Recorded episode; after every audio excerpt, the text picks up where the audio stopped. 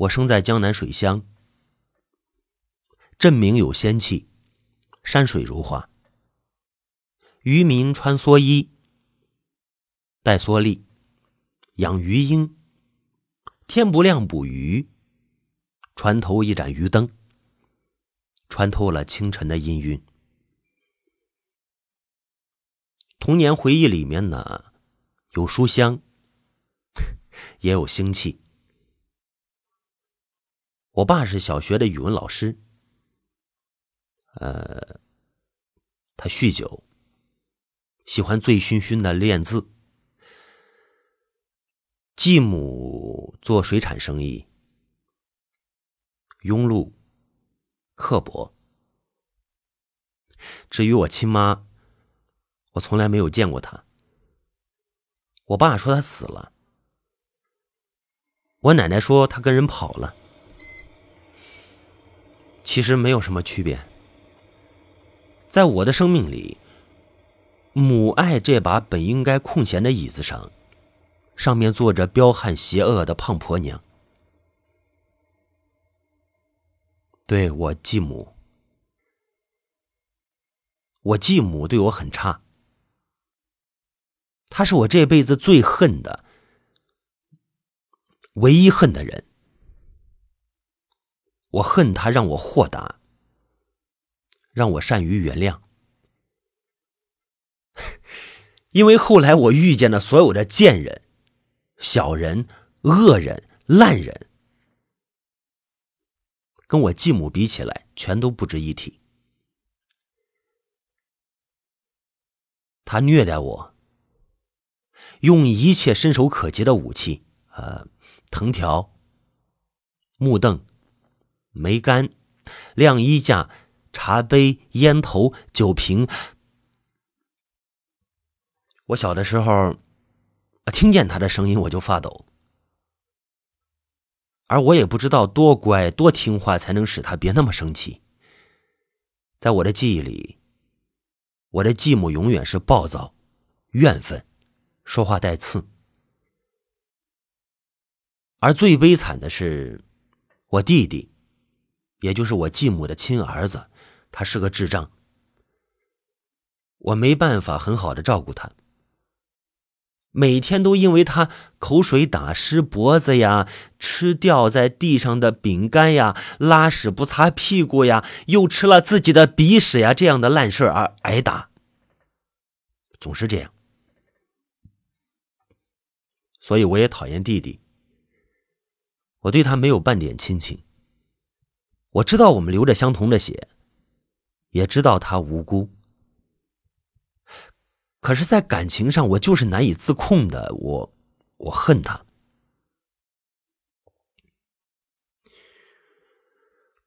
我继母最丑陋的样子在床上。我们家房子很小，两间。外面厨房和客厅，里面卧室，两张大床，中间拉着帘子。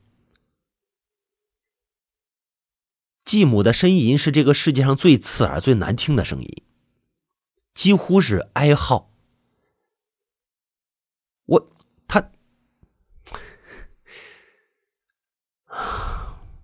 带着濒死一般的粗重的呼吸，就像野猪一样。我爸则是一声不吭，这让我在整个懂事以前，我都一直以为这个恶魔是白天里虐打我，夜里又虐打我爸。亲眼看到是在十四岁的时候，晨光微蓝，从唯一的大窗里泼洒进来，醒来听见鸟鸣声。然后就是我继母压抑的嚎，她的音色不好，浑浑沌沌的。我们家的床也不好，嗯，吱吱呀呀的。或许他们已经很克制了，但是地动山摇的。我那个时候已经发育了，鬼使神差的撩了布帘偷看，很荒唐。继母骑在我爸身上，一丝不挂。疯了一般的扭动着，脊背又黑又壮，屁股硕大。那个画面令我作呕，但是却又像中毒一样，忍不住一遍一遍的回想。然后上课开小差，晚上失眠，心惊肉跳。每当我继母故作端庄威严，因为一点小事就上纲上线，我都会想到她丑陋的裸体。那天晚上，我在偏侧的位置，看见她的乳房。就像是激素催长过的巨大的茄子。对于我爸，我没什么好说的，两个字足以概括这个人：窝囊啊，或者一个字——怂。那么，我恨他吗？十四岁以前，我恨他。我恨他在继母殴打我的时候假装看不到。我恨他自私。我恨他凡事和稀泥。我恨他。十四岁以后，一点也不恨了。我觉着他比我可怜。被这样糟糕的女人骑了一生。时代不同，我理解不了我爸。我不相信他会真心爱我继母那种女人。那为什么要再婚呢？他有工作呀，他可以养活我啊。凭他仪表堂堂，找女人睡觉也不难。为什么要找一个悍妇来欺负我？为什么？给我找一个后妈，找一个悍妇来欺负我，完了还搞出一个白痴儿子，负累终生。有很多次，我被继母打着钻到床下面，他他拖着我的脚脖子，我的父亲就近在咫尺，坐在外面的饭桌边。苦闷的喝着酒，就像根本听不到我求饶和痛哭的声音。每到这个时候，我就特别想念我的母亲。我没有见过她，但是我能想象到她什么样。她一定很好看。我母亲她一定很好看，因为总有人夸我可爱。她的皮肤一定很白，然后轻言浅笑。她做饭一定很好吃，善解人意。她应该是跟我继母完全不同的女人。或许是对她的思念太强烈，我需要参照物。我必须照着一个人的样子想他，他才会更具象。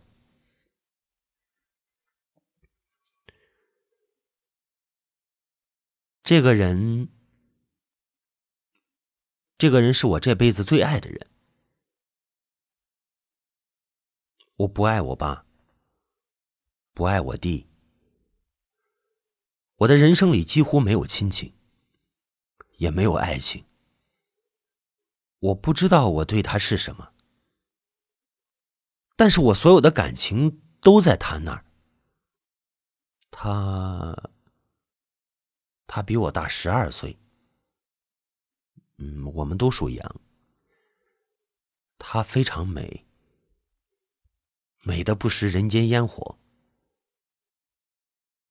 我年少记忆里最最美、最美、最美的画面，就是她穿着洁白的连衣裙，仙女一般的立在石桥上。我常常梦到那个场景，还像昨天一样。她那个时候已经二十九岁，仍然是少女的模样，两个浅浅的梨窝，眼波流转，笑面醉人。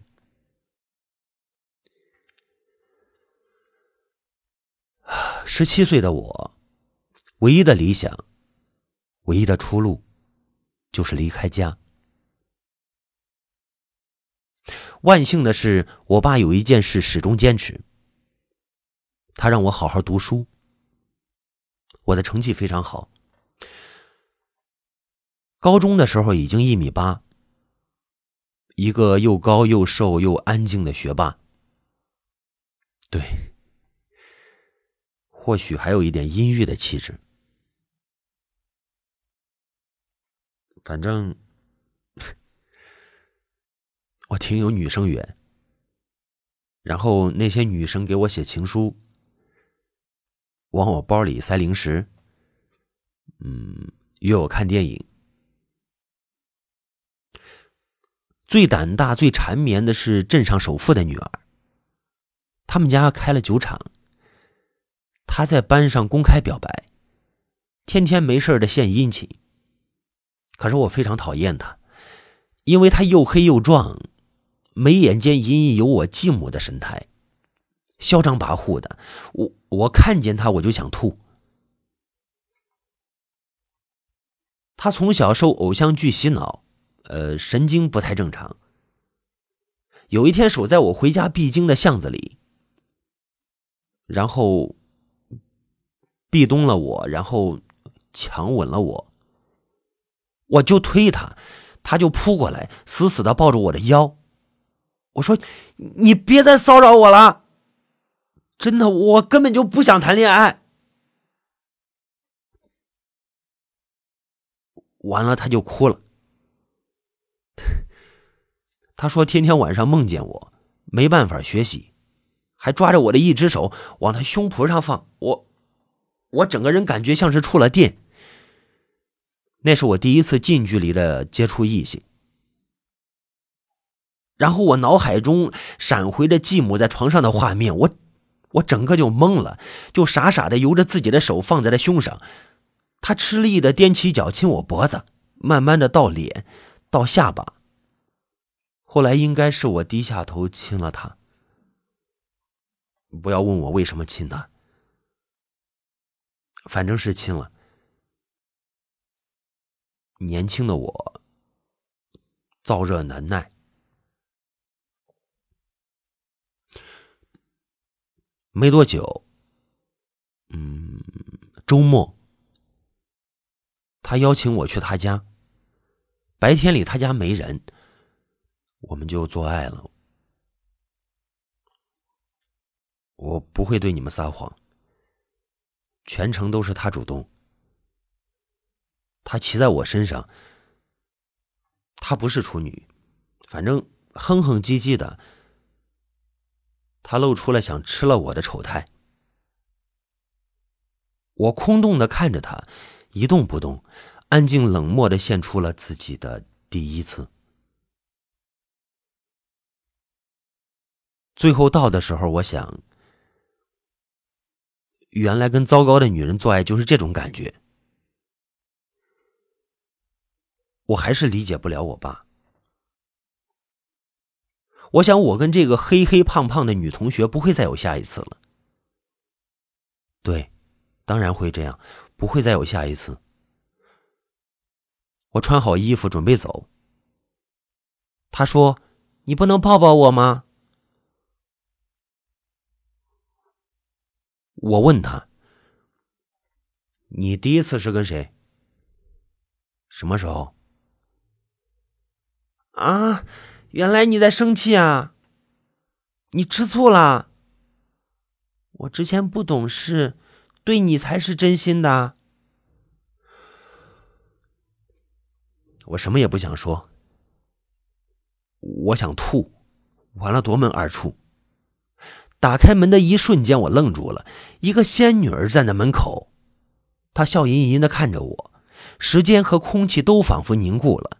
我黑胖的同学慌乱的迎出来说道：“姐，怎怎么这么早啊？”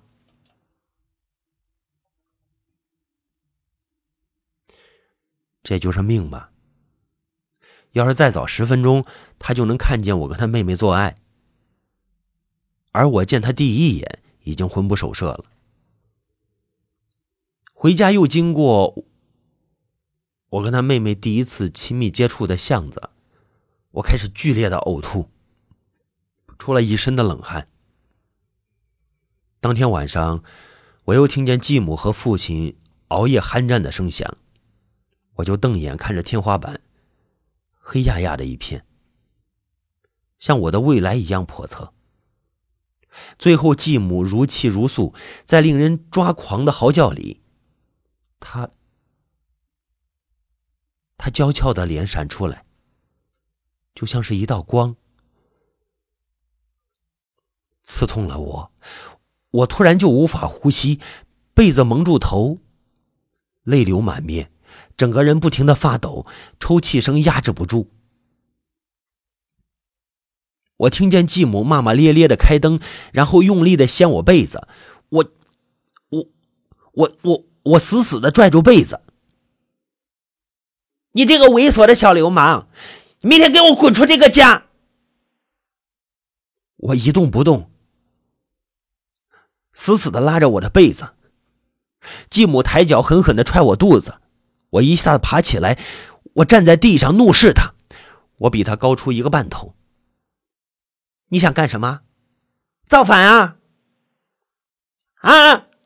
我使出浑身的力气，我把他推倒在地，一字一句的说道：“你听好，你再敢碰我，我就杀了你！你敢！”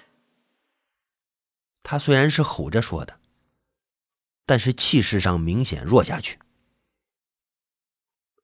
完了。他扯着嗓子叫着我爸的名字：“这狗杂种，你管不管了？”我爸走过来拉我，我一把甩开我爸的手，狠狠的看着他。我爸不敢看我，息事宁人的去扶我继母。我对我爸失望透了。凌晨两点，冲出家门，我爸追出来，也不敢喊我，跟在我身后，一直跟到石桥上。清冷的月亮，像，像，像一个智者，洞悉了人情冷暖。我扶着石栏杆放声大哭，哭了一会儿，我爸走过来，把手搭在我肩膀上，儿子。别哭了，爸爸对不起你。那是我爸第一次亲切的喊我儿子。我回头看着我爸，不管不顾的抱住他。我已经比他高了。我这才发现，我的爸爸那么单薄，那么瘦。那么不堪一击，而我爸他也在哭泣。我见惯了他醉酒，他冷漠，我从来没有见过他哭。我就问了一直想问的问题，我说：“爸。”我妈，她还活着吗？我爸泪流满面的冲我点点头。那一刻，我原谅了他，我原谅了他给我带来的假以人手的欺凌和伤害，我原谅他的薄情和懦弱，我原谅他不像个男人。他说：“八刀，你好好读书吧。以后你有能力了，你去找他。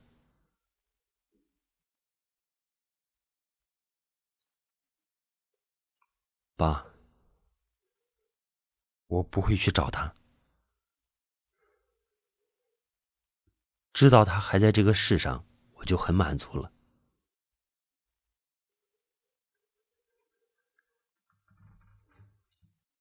我同学的姐姐成为我最大的心结。后来我开始接受胖黑女同学的美意，像谈恋爱一样的亲密。周末里，我常去她家。我拒绝再跟她上床，她也不勉强。姐姐已经嫁人，住在新区，他们的父母很忙。那个阿姨周末休息。他回来给妹妹做饭，我常常留下来蹭饭。他跟我想的一样，会做出许多可口的美食。许多次呢，我跟胖黑女生坐在客厅复习功课，我看着他在厨房里忙碌的背影发呆，心里心里幸福满满。别误会。我没有想过以后是不是找一个像她一样的妻子。我从来不想以后的事。未来是什么样，我一点也不关心。我就是喜欢她，打心眼里喜欢。我一看见她，我就特别高兴。一个周六，吃完晚饭，她回家，我跟她一起出门。黑胖女生一点也不怀疑，她也不怀疑。她比我大了整整十二岁。谁能想到我会被她迷住心窍呢？谁都想不到。我一直跟在她身后，走过小桥，穿过三个宽巷，然后走出老街，走到河边。快要到新区了，他的背影是那么美，走路的姿势那么轻盈。我的双腿不听使唤，我的魂儿跟着他。他终于停下来，回头看见我，惊讶的问：“哎，拔刀，你要去哪儿啊？”“我我哪儿也不去。”我我我就是想跟着你。你怎么啦？其实那个时候我们已经不陌生了，总见面，也聊天。他对我就像对亲弟弟一样的亲切。镇上没有人不知道我家的情况，没有人不知道我没有妈妈。大部分人对我都很友好。大部分人的眼里都饱含着怜悯，他也一样。所以我说爱吃他做的排骨。每次我在，他都会做，做我最爱吃的排骨。我说：“姐，你能陪我坐一会儿吗？”河边有石椅，昏暗的路灯下，春末的清香使人微醺。我们并肩而坐，沉默而温暖。坐了很久，他问道：“八道，你是不是不开心啊？我看你总是不开心啊。”我侧过脸，我静静的看着他。他的脸被灯光染成了暖黄色，他的眼睛像一把熨斗，熨平了我心上一道道的褶。我轻轻的握住他的手，他没有躲开。我慢慢的靠近，把头靠在他的肩膀上。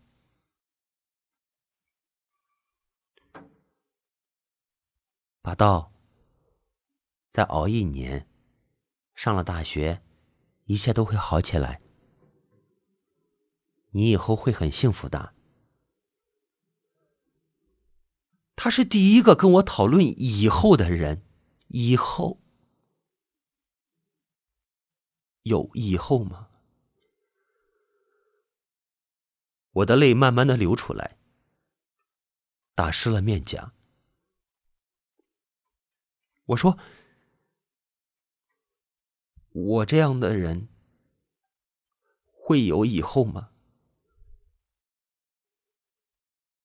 他摩挲着我的头发和头皮，使我感觉到阵阵的电流。他的声音像夜莺唱歌一样的好听。别说傻话，你这么聪明，陈陈欢，我喜欢你。我打断了他，喊着他的名字。他愣住了。我一下子坐起来，看着他，他的手还在我手里，微微颤着。我攥紧他，他故作镇静了，笑了一下，说道：“我也喜欢你啊。”我说。我的喜欢跟你的喜欢不一样。他将手猛地抽回去，站起身。我知道我吓到他了。我坐在椅子上，面对河面，一动不动。过了好半天，他说：“我要走了，你也快回家吧，别别胡思乱想了。”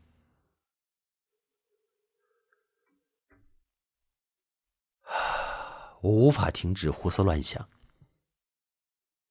他的身影和声音既是美梦又是噩梦，安慰着我，也折磨着我。如果这个世界上有爱情的话，我的爱情发生在伤痕累累的十七岁。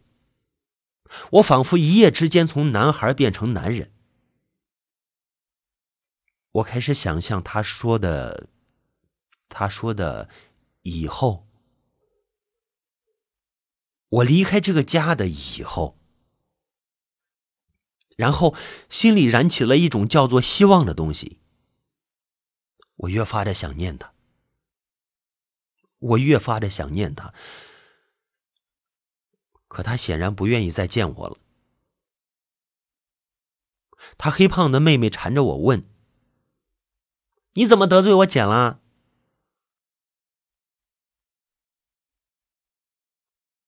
说啊！他说不许再带你回家。我说，我怎么知道？怕咱们俩胡来吧？黑胖妹有些得意的说着：“他哪知道已经迟啦，早就是你的人啦。”哦，我又开始反胃。不敢回想我的第一次，更多的是害怕。我怕他嫌我脏。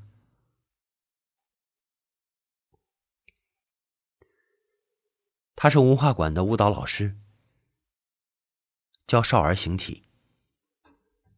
她老公是镇上茶庄老板的儿子，矮矮胖胖，敦厚木讷，不苟言笑，根本配不上她。在我的心里，没有人能配得上他，包括我自己。傍晚，自习前，我会去文化馆，在窗外看他教课。他脖颈细长，两条笔直的腿，踮脚，展臀。转圈，像一只优雅的翩翩起舞的鹤，美翻了。他瞥见我，像不认识一样。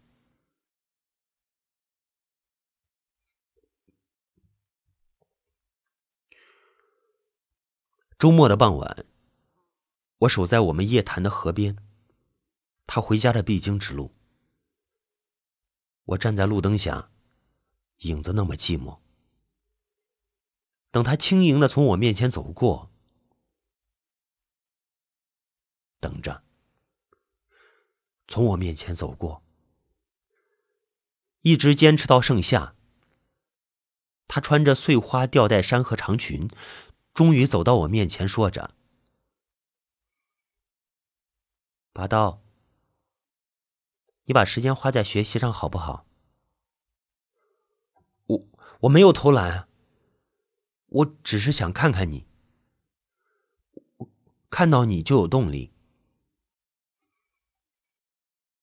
你努力是为你自己，是为了以后，跟我有什么关系啊？我我看着他，眼眶就湿了。我说：“认识你之前，我从来没有想过以后。你才多大人啊？说话总是挖心挖肝的。”我很敏感，我能读懂他的眼睛，有怜悯，有有感动，有喜欢。我就说：“姐，你还在生我气吗？”没有。我握住他的手，他抽开，我又紧紧的握住。我说：“当我姐姐不行吗？”那可以。说着，他冲着我甜甜的一笑。嗯，怎么跟你们形容呢？我心里厚重的、厚重的、厚重的阴霾、雾霾，所有的霾压得我喘不过气来。而他是清风，他是明月，是春日花香，是是冬日的暖阳。我只想跟他在一起，不在乎是什么关系，不在乎是什么关系。到今天还是一样。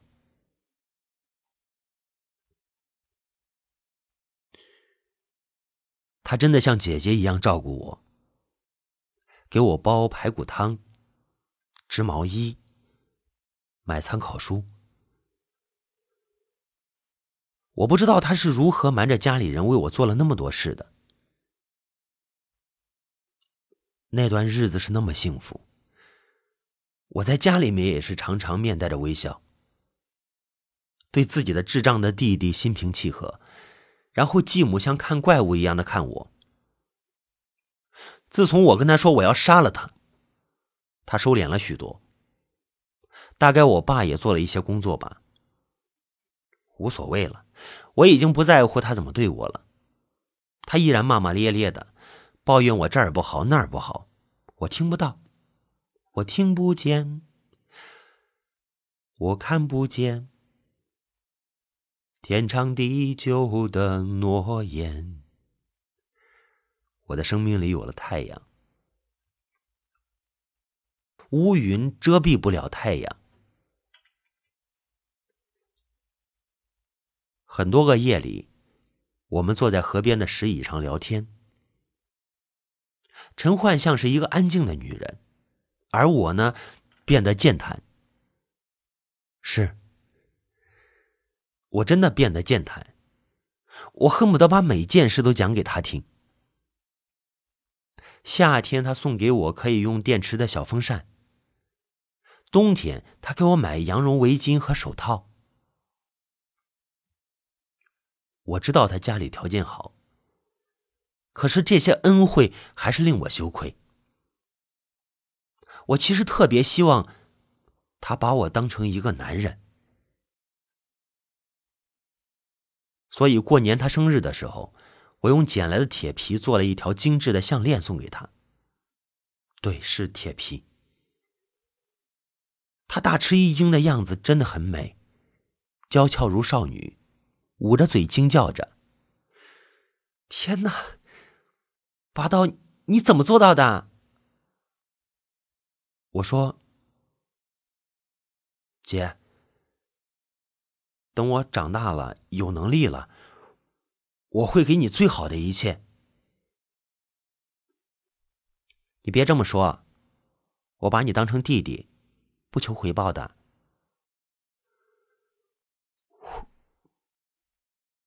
我拥抱了他而他也不拒绝。我们很自然的抱在一起茂密的枝条掩住我们，我的心狂跳。那一刻里，我们根本不是姐弟，而是一对